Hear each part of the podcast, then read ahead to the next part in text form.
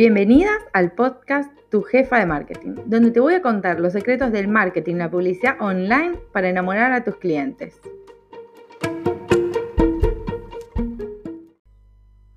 Las ventas online no pueden estar centradas en las redes sociales únicamente, porque cuando cambian las bases, el algoritmo o hasta siendo fatalista llegaran a cerrar, nos quedamos en Pampa y la vía, nos quedamos sin esa vidriera. Es por eso que si a mí me preguntan, che, Sole, ¿tengo que tener una web? Mi respuesta es sí.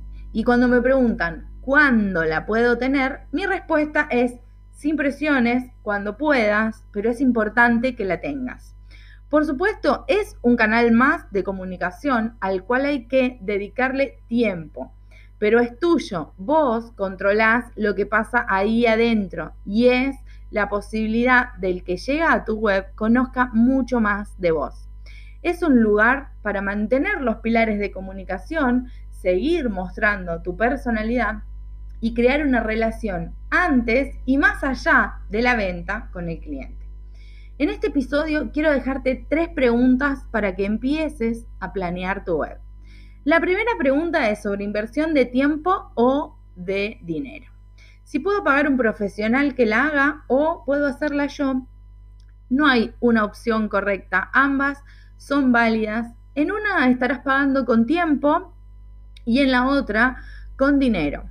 Podés empezar haciendo la voz con algunos tutoriales, cursos y después delegar el trabajo una vez que puedas invertir con dinero. La segunda pregunta es, ¿Tengo tiempo para crear contenido para la web?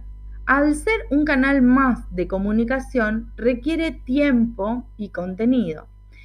Pero ese contenido no es igual al, que, al de las redes. Por más que se mantengan los pilares, es, es un contenido más extenso, más profundo, si se quiere decir, para que tenga relevancia de manera orgánica. Y la tercera pregunta que quiero que te hagas es si querés una web o una tienda online. Y acá quiero dejar en claro que principalmente lo que necesitamos es un blog. Eso no está en discusión. Y hay tiendas online, plataformas de tiendas online que tienen el blog integrado y otras que debes hacerlo aparte. En principio, cuando alguien piensa en tienda online, piensa en productos, pero también se puede aplicar a servicios. Por lo tanto, eso no debería influir. Lo que sí es importante es que te tomes el tiempo de evaluar qué es mejor para tu emprendimiento. No hay una opción correcta, es una elección. Si recién estás empezando y no puedes invertir mucho dinero en, en mucho dinero, las plataformas de tienda online tienen la ventaja de ser fáciles de usar y autogestionables. Si querés ir por el lado de la web, también tenés cursos donde aprendés desde cero a hacer la voz y son súper fáciles.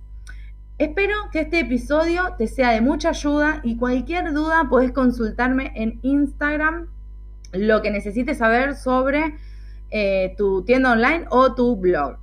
Me encontrás como arroba